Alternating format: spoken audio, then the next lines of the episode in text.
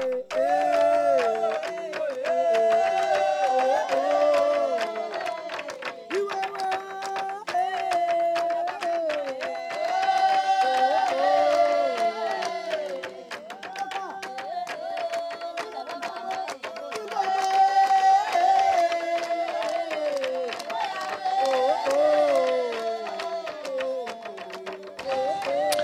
La classification est quasi inéluctable lorsqu'on aborde toute science, car plus qu'une simple étiquette, il s'agit de délimiter les contours de la discipline, d'en définir l'objet d'étude, bref, de la rendre intelligible. Au même titre, les formes d'art, telles la musique, n'échappent pas à cette règle de la classification. Et l'on séparera les musiques savantes des musiques populaires. L'on prendra soin de distinguer le jazz manouche de la musique dite classique, le rock'n'roll du rap, la chanson à texte de la variété, etc., etc. Depuis quelques années, une nouvelle catégorie est venue s'ajouter aux styles musicaux, celle que l'on retranche derrière le terme de musique du monde. Aujourd'hui, la majorité des disquaires offrent à leurs clients un choix pléthorique de CD dans leur bac World Music, où la flûte de pan des Andes côtoie le biniou breton, la sitar indienne ou le didgeridoo d'Australie. Que l'on ne s'y trompe pas, l'ethnomusicologie s'intéresse moins à ces musiques du monde, trop souvent commerciales, qu'aux musiques de l'autre, selon l'expression de l'ethnomusicologue Lothaire Mabrou, musique de l'autre inscrite dans une histoire, une tradition, un temps long. Corniste de formation, premier prix du Conservatoire de Paris, directeur de recherche émérite au CNRS, spécialiste des polyphonies et polyrythmies d'Afrique centrale, L'ethnomusicologue Simra Arom est notre invité aujourd'hui. Simra Arom, bonjour. Bonjour. Alors peut-être pour commencer, on vient d'entendre un extrait d'une musique pygmée de la, de la tribu Aka. J'aimerais que vous nous en parliez. Des Aka ou de la musique qu'on vient d'entendre C'est pas la même chose. Eh bien de la musique. De la musique. Bon, euh, alors là c'est une musique très particulière qui est rituelle et qui est, se joue en cas de difficulté dans la chasse. C'est-à-dire que euh, les pygmées, euh, Aka comme d'autres pygmées, sont des chasseurs-cueilleurs. Et avant d'aller à la chasse, on fait des, un rituel pour que la chasse soit propice. Et lorsque elle ne l'est pas, il y a un autre rituel, et pour lequel on utilise un instrument de musique spéciale qui s'appelle mokongo, qui est un tronc d'arbre couché qui est frappé par toute une euh, série d'hommes qui sont accroupis et qui frappe euh, une formule rythmique très compliquée, d'ailleurs celle que vous venez d'entendre, et sur laquelle on chante pour, euh, pour, deux choses, pour savoir pourquoi la chasse n'a pas été bonne et pour espérer que cette fois-ci elle le sera. Voilà. Dans votre euh, explication, on touche du doigt ce qu'est l'ethnomusicologie, qui est une science un peu hybride. Elle est née quand cette science? Bon, il n'y a pas de date de, date de naissance, il n'y a pas d'état je crois civil. Que, je crois que dans, dans, une interview que vous accordiez, vous parliez d'une science qui datait de 100 ans, dans une, un entretien avec Jean, Jean-Baptiste Barrière et Laurent Bail. Oui, euh, oui, elle date de plus, d'il y a plus de 100 ans. En fait, on considère que la date de... La, la, c'est un article d'un physicien, acousticien qui s'appelait Ellis, un Anglais, qui est paru en 1885 et qui s'appelait On the Scale of Various Nations sur les échelles musicales de différentes nations. C'est-à-dire qu'il commençait à envisager l'étude des musiques des autres, de l'autre, d'une manière sérieuse, scientifique. Alors on peut considérer ça comme, comme début, mais il y avait déjà bien des choses avant. À Mio, par exemple, en Égypte, des, des, expéditions de Napoléon en Égypte, ils avaient amené des gens qui faisaient des descriptions des, savants. Il y a des savants tout, dans, toutes les, euh, dans toutes les disciplines. Bon, mais il y avait aussi des gens qui étaient, je dirais pas ethnomusicologues, ça n'existait pas, mais qui étaient musicologues qui s'intéressaient aux musiques qu'ils euh, qu trouvaient dans les pays dits exotiques à l'époque. Donc, est-ce qu'on peut dire que c'est en quelque sorte une science coloniale au départ, l'ethnomusicologie? Euh, Oui et non, parce qu'on pouvait aussi bien faire de l'étude. Ben, Georges Sand faisait de l'étude sur les chants populaires français, elle n'était pas colonialiste. Euh, Qu'est-ce qui vous a amené, vous, personnellement, à, à, étudier, à vous spécialiser dans les, dans les polyphonies et les polyrythmies africaines?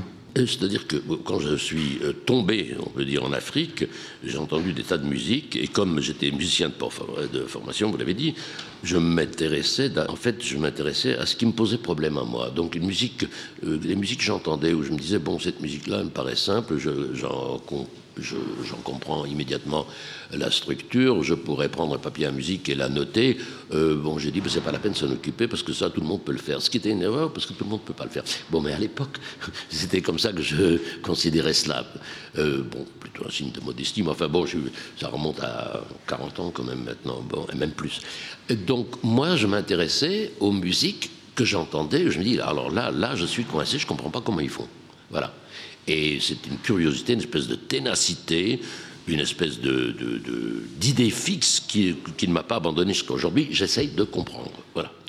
Alors pour comprendre, ben, il faut s'y mettre. Il faut s'y mettre et il faut trouver des outils pour pouvoir comprendre parce que c'est pas donné. Vous pouvez pas accéder à des musiques comme ça d'emblée. Euh, quand vous avez 15 euh, instruments qui jouent ensemble, chacun fait autre chose. Quand vous avez quatre tambours, hier soir on a entendu par exemple, qui jouent chacun autre chose. Les gamacos, ben, c'est pas simple. Voilà. Alors euh, je, je, commençais à me demander comment ce qu'on peut faire. Il fallait inventer des outils, il fallait inventer des, des méthodes. Il fallait. Est-ce qu'il y a une méthode française? Est-ce qu'il y a une école française de l'ethnomusicologie? Ou est-ce que vous, tous les ethnomusicologues ont, ont des méthodes similaires? Pas du tout. Pas du tout. En fait, euh, chacun euh, invente sa petite méthode ou pense inventer une petite méthode. Bon, il y a des, courants, il y a des tendances dans l'ethnomusicologie, mais on ne peut pas dire qu'il y a une méthode unifiée. Loin de là. Je pense, moi, j'essaye de transmettre ce que j'ai appris sur le terrain et sur le tas, parce que dans, en matière d'ethnomusicologie, je suis totalement autodidacte. Et euh, j'enseigne depuis plus de 20 ans. Alors, ce que j'ai cru comprendre et les méthodes que j'ai pu mettre au point, euh, qui se révèlent encore euh, valables aujourd'hui, bon, ce qui est déjà pas mal, je euh, l'enseigne à mes étudiants qui, eux, le mettent en pratique, les mettent en pratique sur le terrain. Et, le matériel qu'ils ramènent, la manière dont ils s'y prennent, je leur montre qu'ils se débrouillent très très bien, ce qui veut dire aussi que la méthode fonctionne je me demande si euh, est-ce qu'il y a un lien en fait entre entre les différentes musiques. Euh, je pense par exemple aux, musiques euh, berbères par exemple qu'on peut retrouver au Maghreb, ou au chant tibétain. Est-ce qu'il y a un point commun entre entre ces, musiques-là avec les, polyrythmies africaines? Est-ce que est-ce qu'il n'y a pas un danger de que ces objets d'étude soient réunis dans une même science qu'est l'ethnomusicologie? Bah, L'ethnomusicologie, elle considère chaque musique dans son contexte culturel, c'est-à-dire qu'il n'y a pas de mélange. Vous êtes en train de nous donner une définition de la world music, si je comprends bien. C'est pas du tout ça. C'est-à-dire qu'il n'y a pas de mélange. C'est-à-dire chaque chose est étudiée en soi. Elle est étudiée euh, sous deux aspects, ou elle devrait être étudiée sous deux aspects. L'un, c'est ces aspects musicaux, ou musicologiques, si vous voulez, c'est-à-dire en tant que la systématique la technique musicale qui est mise en œuvre, ça c'est un aspect. L'autre aspect, c'est la relation de, ces systèmes musicaux avec leur contexte culturel. Donc, euh, on ne peut pas comparer le Tibet avec la musique berbère. Euh, on ne peut pas comparer euh, le, le, Tibet non plus avec l'Afrique. Alors, pourquoi? À cause des techniques déjà. Par exemple, le chant tibétain, par exemple, la musique rituelle tibétaine avec ses énormes trompes, une musique qui, pour l'essentiel, n'est pas mesurée, c'est sur un rythme libre. Alors qu'en Afrique, tout ce qui n'est pas mesuré, c'est pas considéré comme musique. Vous voyez, la même, la définition du terme, l'idée, le concept est différent, totalement différent. Euh, en Kabylie, vous avez les deux. Vous avez des musiques non mesurées et des musiques mesurées. En Afrique subsaharienne aussi. Mais les musiques mesurées, ça veut dire les musiques sur lesquelles on peut danser et sur lesquelles on peut danser collectivement. Vous voyez Elles doivent forcément être mesurées, sinon vous ne pouvez pas synchroniser les pas des danseurs avec la musique. Revenons en Afrique, si vous voulez bien, l'Afrique centrale. J'aimerais savoir comment se passaient vos rencontres avec, euh, avec ces tribus pygmées. Bien. C'est-à-dire. Euh, en un mot, bien. Non, ce sont des gens merveilleux, des gens accueillants, gentils, ouverts.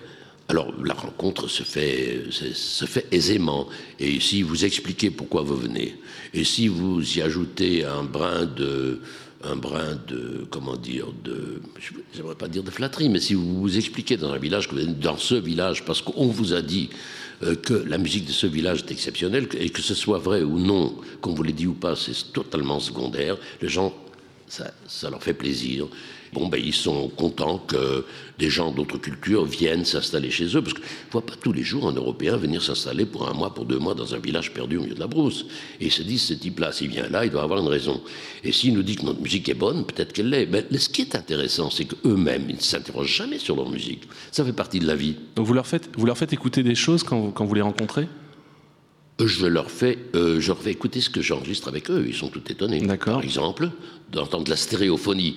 Vous mettez un casque sur l'oreille d'un musicien qui, jamais, qui avait un tout petit transistor, dans le meilleur des cas, et vous lui faites entendre, et puis il entend euh, des instruments à droite, des voix à gauche, et des choses comme ça, et vous voyez ses yeux qui cherchent dans, dans tous les sens. C'est très, très, très, très, amusant.